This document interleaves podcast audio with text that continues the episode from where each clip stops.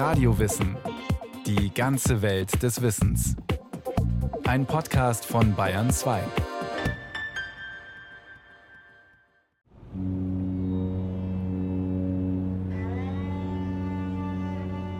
Kalkutta, 6. Januar 1929. Nach fünf Wochen Schiffsreise kommt die 18-jährige Agnes im farbenfrohen Treiben der Zwei-Millionen-Stadt an. Rikschas, Straßenbahnen, Busse, Fahrradfahrer, Taxis und Rinder bahnen sich ihren Weg durch die Straßen. Die Kuppeln des Viktoria-Denkmals, weite gepflegte Parkanlagen, üppiger Prunk der Marmorpaläste. Im Kontrast dazu tausende bitterarme Menschen. Agnes erinnert sich später an diese ersten Eindrücke. Viele Menschen leben auf der Straße, entlang der Stadtmauern sogar an Plätzen, auf denen sich die Menschenmassen tummeln. Tag und Nacht leben sie im Freien auf Matten, die sie aus großen Palmblättern hergestellt haben, oder oft sogar auf dem blanken Boden. Sie sind praktisch nackt, tragen bestenfalls ein zerrissenes Tuch um die Lenden. Agnes will katholische Nonne im Loreto-Orden werden. Der betreibt Missionsarbeit in Lehr- und Erziehungsanstalten für Mädchen in der ganzen Welt.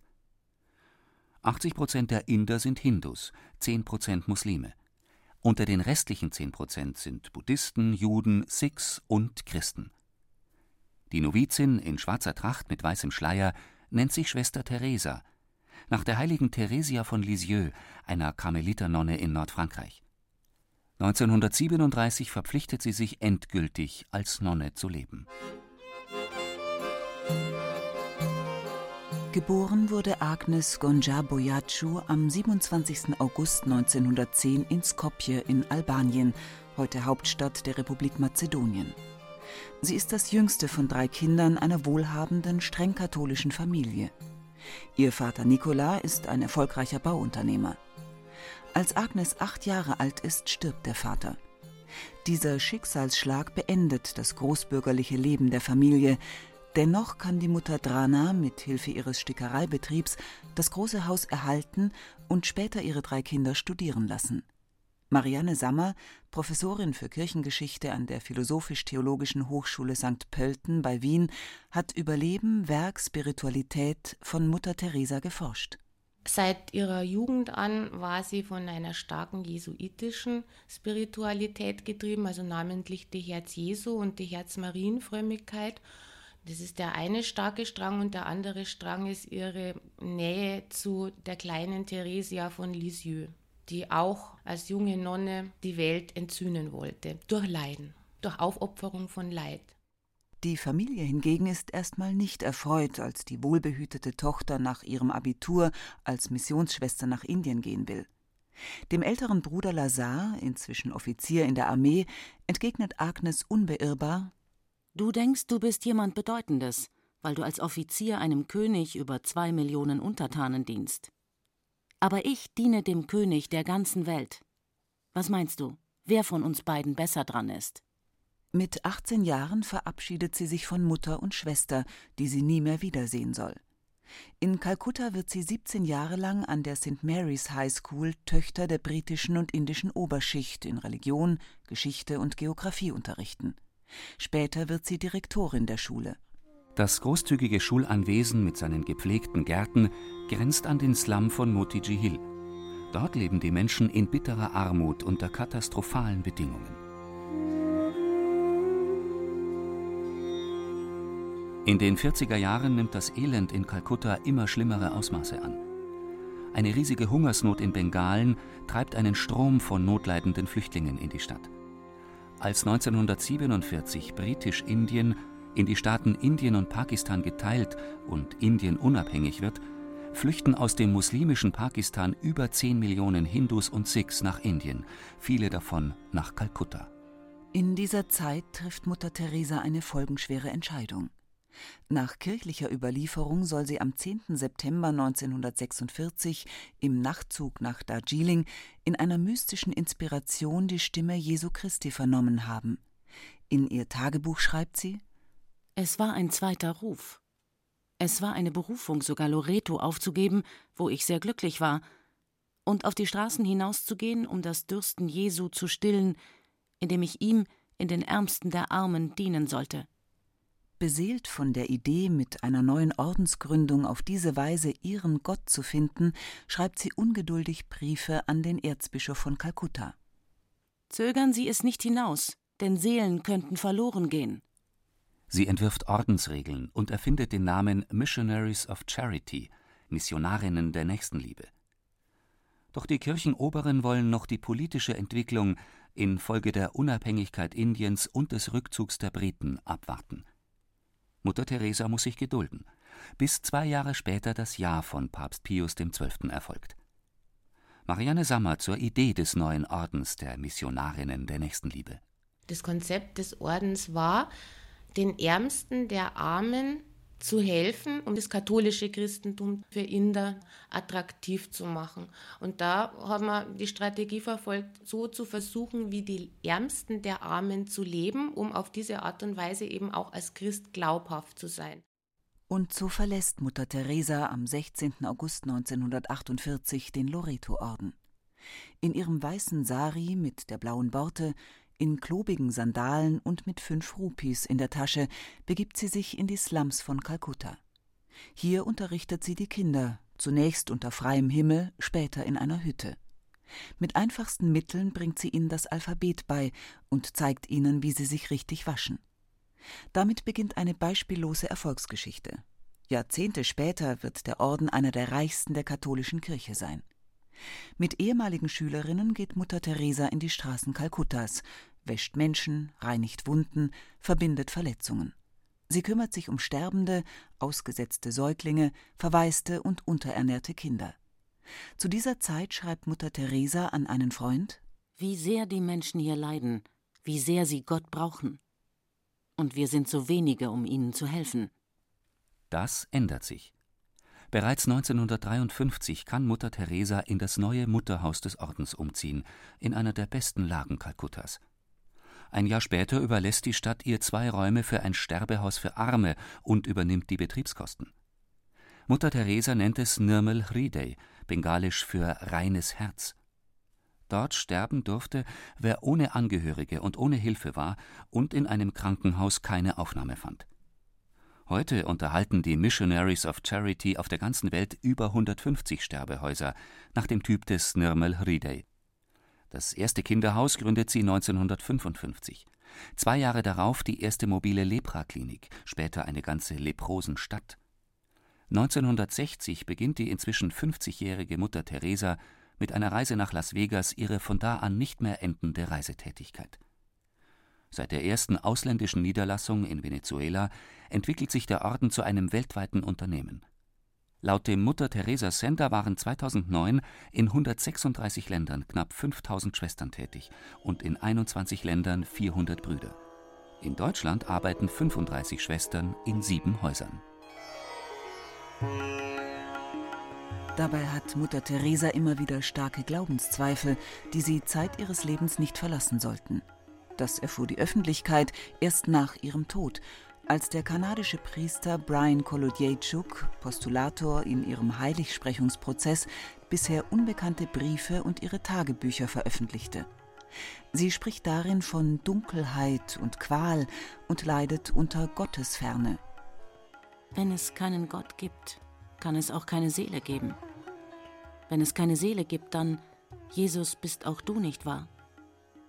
Der Himmel, welche Leere. In meinem Inneren ist es eiskalt. Unser Herr meinte, es sei besser für mich, im Tunnel zu sein. So ist er also wieder gegangen und hat mich allein gelassen. Die Kirche wird das als die Nachtseite des Glaubens deuten, wie Marianne Sammer erläutert. Die Kirche interpretiert diese Glaubenszweifel als besondere Begnadung, weil man darin eine Analogie zu den Leiden Christi sieht. Auch Christus hat sich von seinem Vater, von Gott, verlassen gefühlt und dadurch wurde sein Leid vermehrt und das Entzündungswerk der Menschheit dadurch befördert und dieses Leid ist eine Auszeichnung, dass Gott denjenigen schenkt, den er am meisten liebt. Trotz aller Glaubenszweifel hält sie eisern daran fest, dass sie im Auftrag Gottes handelt.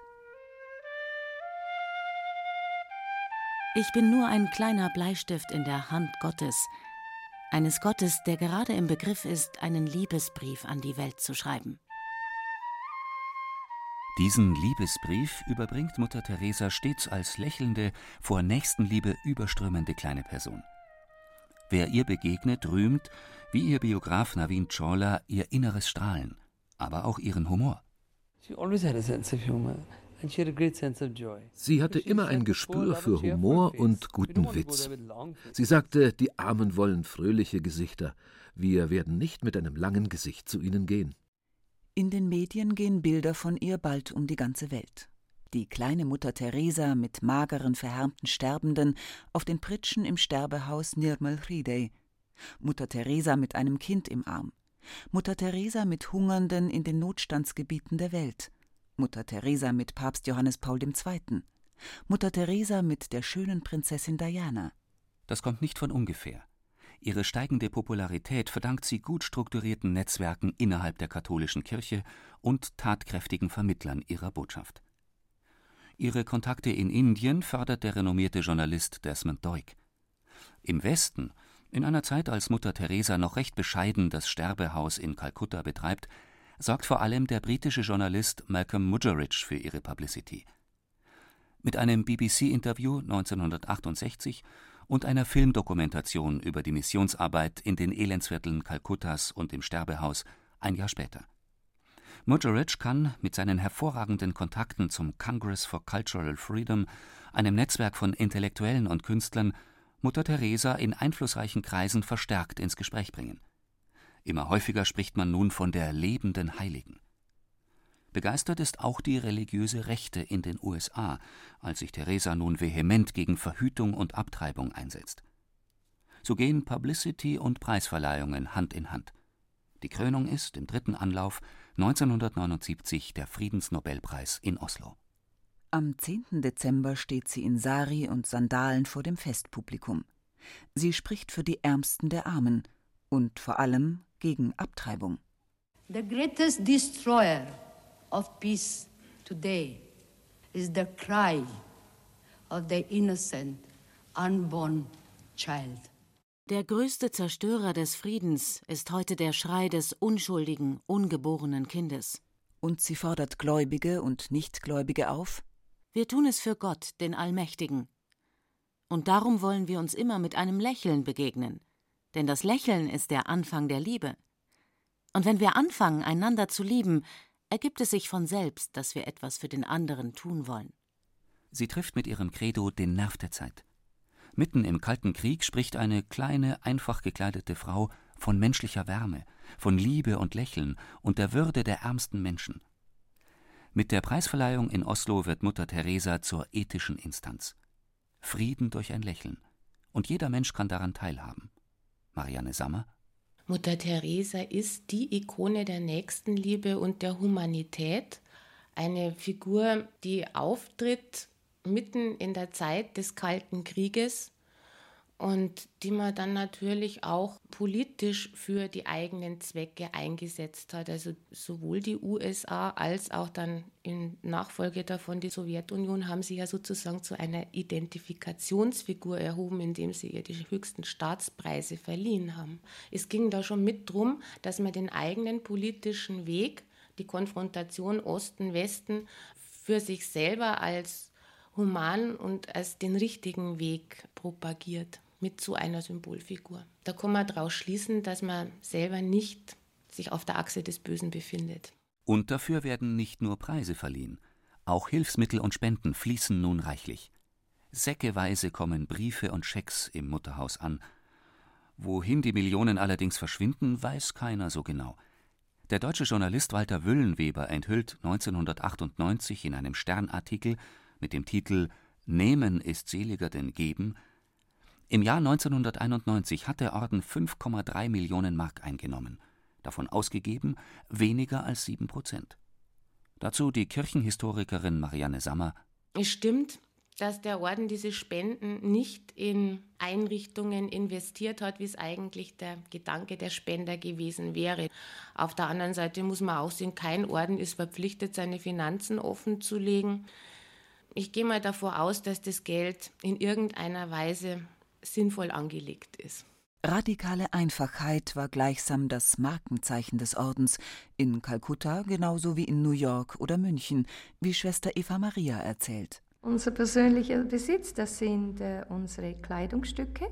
Also wir haben drei Saris, einen für die Festtage Ostern und Weihnachten und die anderen zwei für täglich. In den Häusern weder Radio noch Fernseher oder Waschmaschine und auch sonst keinerlei technische Geräte. Damit wir die Armen verstehen, müssen wir selbst das Leben der Armen leben, sagt Mutter Teresa immer wieder. Sie verlangt äußerste Disziplin von ihren Mitarbeitern. Benevolent Diktator, gütige Diktatorin wird sie in katholischen Kreisen schmunzelnd genannt. Mutter Teresa hält sich nie lange mit für sie Unwichtigem auf. Ihre knappen Sätze sind sprichwörtlich. Sie schickt ihre Mitarbeiterinnen innerhalb von Stunden ans andere Ende der Welt. Freitickets der Fluggesellschaften machen es möglich. Hat sie eine Idee, setzt sie diese sofort in die Tat um. Dabei erklärt sie immer wieder Ich tue es für Gott. Inzwischen kann sie die höchsten Staatsoberhäupter einfach anrufen, den amerikanischen Präsidenten Ronald Reagan etwa, und um Hilfsgelder bitten. Nahezu auf der ganzen Welt ist sie nun ein gern gesehener Gast. Nur 1984 in Bhopal, wo bei einem Industrieunglück Tausende ihr Leben verloren, wird sie heftig attackiert, als sie lediglich die Worte Forgive, forgive, vergebt, vergebt parat hat. Ein Jahr später eilt sie nach Äthiopien, wo nach einem Ernteausfall fünf Millionen Menschen vom Hungertod bedroht sind. Geholfen wird den Menschen auch von Popstars wie Bob Geldof, der mit seinen Live-Aid-Konzerten insgesamt 40 Millionen Pfund Hilfsgelder für Äthiopien sammelt. Am Flughafen von Addis Abeba treffen sich die beiden. Der Sänger Geldof wird sich später erinnern. Sie hatte nichts Weltfremdes oder Göttliches an sich. Die Art, wie sie mit den Journalisten sprach, bewies, dass sie die Medien genauso geschickt manipulieren konnte wie jeder mächtige PR-Experte. Sie zieht ihre Ach je, ich bin doch bloß eine gebrechliche alte Frau Nummer ab. Sie war ungeheuer brillant. Sie legte keine falsche Bescheidenheit an den Tag und war sich ihres Zieles so sicher, dass sie kaum Geduld hatte. Eine charismatische Menschenfängerin? Marianne Sammer. Ja, ich glaube ja. Also man hat es sehr geschätzt, dass sie sozusagen inkorrumpierbar war. Man hat sie zwar mit Politikern und mit führenden Persönlichkeiten in der ganzen Welt gesehen, nur nie mit einem Glas Sekt und immer darauf bedacht, dass sie also östliche und westliche Würdenträger gleichermaßen behandelt. Auch Despoten und zwielichtige Gestalten, wie etwa Jean-Claude Duvalier, den haitischen Diktator – oder auch den Milliardär Charles Keating, einen der größten Finanzbetrüger der USA. Sie hat von jedem gern Geld genommen. Sie will nur den Ärmsten in ihrer momentanen Not helfen, alles andere interessiert sie nicht. Kritik bügelt sie ab. Ob sie die Ursachen der Armut bekämpfe? I have nothing to do with that. That's politics. That's not my business. Damit habe ich nichts zu tun. Das ist Politik und nicht meine Aufgabe. Doch es gab auch kritische Stimmen zum medizinischen Umgang mit den Sterbenden. Einige Ärzte, die für den Orden arbeiteten, kritisierten die zuweilen mangelhaften hygienischen Verhältnisse und den Umgang mit Medikamenten. Die Ärztin Elisabeth Kreuz von der Indienhilfe in Hersching war 1979 für zwei Monate in Kalkutta bei den Missionaries of Charity tätig was mich damals schon gestört hat, dass es im Grunde genommen nicht notwendig war, dass diese sterbenden Menschen auf blanken Metallbetten dort liegen mit einer Nummer am Kopfende primitiv versorgt werden. Also sie wurden zum Beispiel zu einem Waschplatz mehr oder weniger geschleift, wo sie dann aus Eimern dann halt übergossen wurden mit Wasser und es war also alles sehr, sehr primitiv und im Grunde genommen könnte man das wesentlich auch mit einfachen Mitteln besser gestalten. Aber das ist auch sozusagen ein Markenzeichen der Missionaries of Charity. Da sollte irgendwie nie was verändert werden. Und wir haben eben auch von anderen gehört, dass dann Mutter Teresa nur sagte, ja, stört mir meine Liebe nicht. Aber wir denken eben, Liebe ist nicht nur dem Menschen ein Lächeln zu zeigen und ihn zu pflegen, sondern auch professionell das Bestmögliche für ihn zu tun. Mutter Theresas bedingungslose Hinwendung an das Leiden Christi und die Entsühnung der Welt wird zugespitzt deutlich in einer oft erzählten Geschichte. Einer schwerkranken Hindu-Frau erklärt Mutter Teresa, dass ihre Schmerzen ein Liebesbeweis Jesu seien, weil er sie in ihrem Leid küsse. Die Frau antwortet Mutter, dann bitte Jesus, dass er aufhört, mich zu küssen.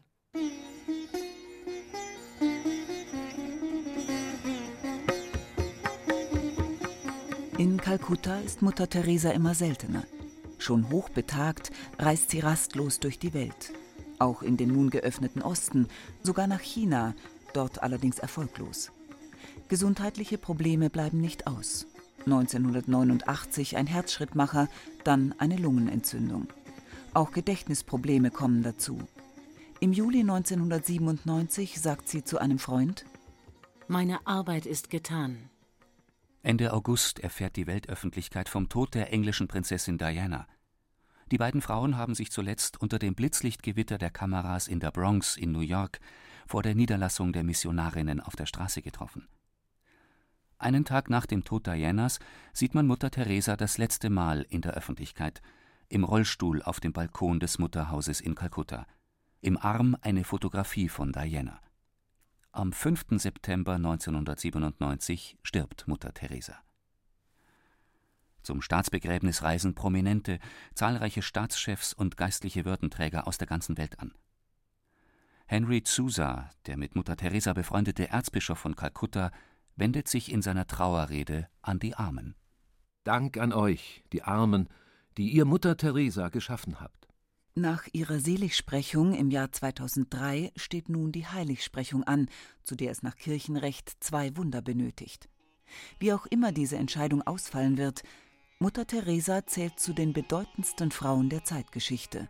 Marianne Sammer egal wie man zu den Leistungen steht, also zu den konkreten Leistungen jetzt des Ordens, ob man die jetzt als Sozialdienstleistungen versteht und dann halt natürlich auch kritisiert oder ob man sie als Missionswerk oder unter der Rubrik Entzündungswerk betrachtet. Ich denke, es ist so singulär, dass es einfach mal bleiben wird.